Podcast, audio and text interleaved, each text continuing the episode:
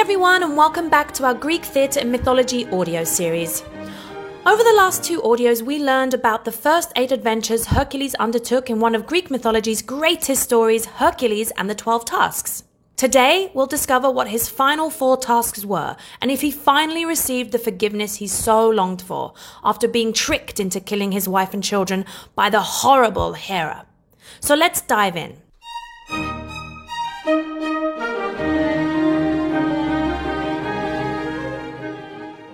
His ninth task, King Eury told Hercules that he had to bring back the golden girdle of the Amazon queen.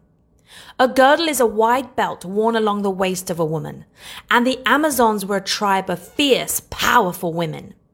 They were very warlike. Any men they met, they captured and kept as slaves.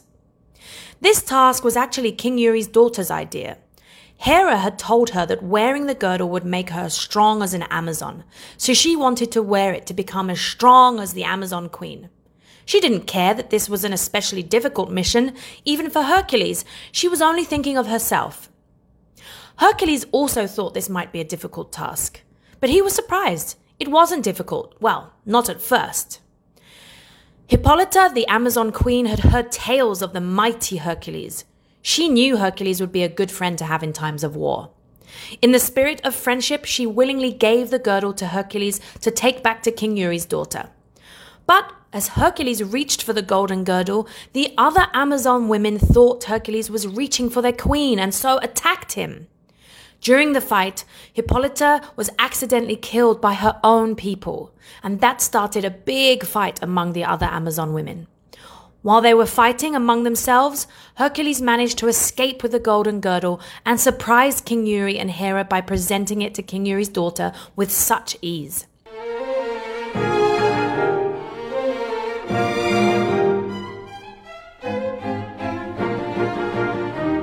His tenth task was to capture the entire herd of Geryon's cattle and present the herd to King Eury. The Geryon was half man and half monster. He had two legs the size of tree trunks, and three bodies grew from his waist, each with its own head and arms. He was very mean and very strong.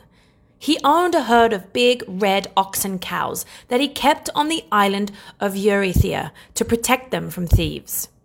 He also had a giant two headed dog to protect them.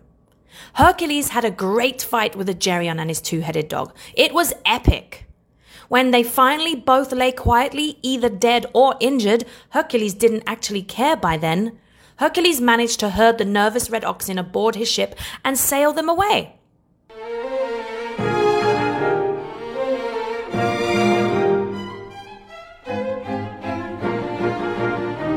His eleventh task was to bring the legendary golden apples of the Hesperides back to King Eury.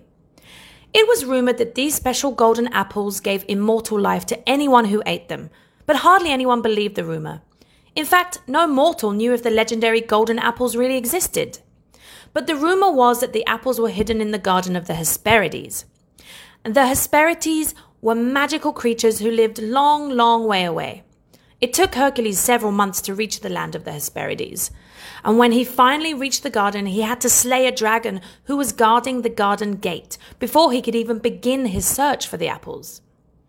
But the apples were not poorly hidden at all. They were in plain sight, hanging on the apple tree in the center of the garden. It took Hercules no time at all to pick them all off. Hercules was tempted to take a bite and give himself immortal life, but he'd heard another rumor that the apples did not give immortal life, but rather took immortal life away. And that was not what he wanted at all. Several months later, when he finally reached home, he gave the golden apples to King Eury, who was shocked that they truly even existed and that Hercules once again had succeeded.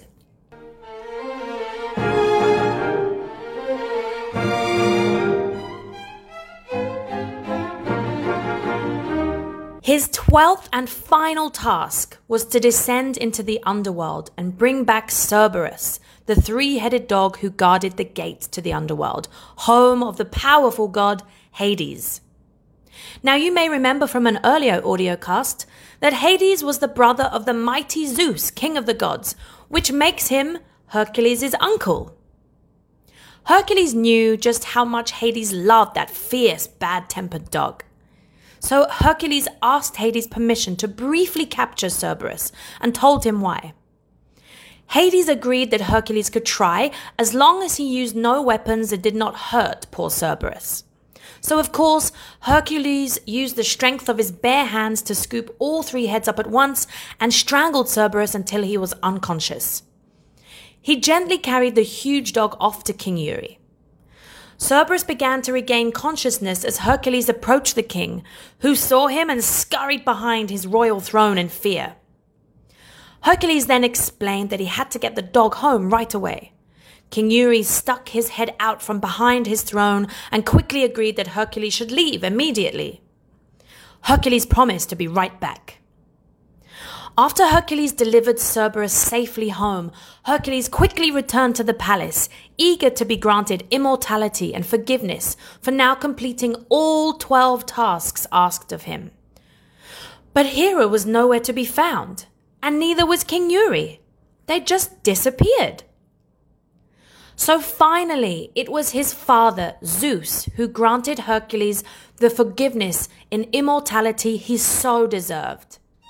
After 12 long years of completing these tasks, Zeus proudly brought his son Hercules up to the heavens of Mount Olympus. Finally, Hercules was a fully fledged, immortal Olympian god.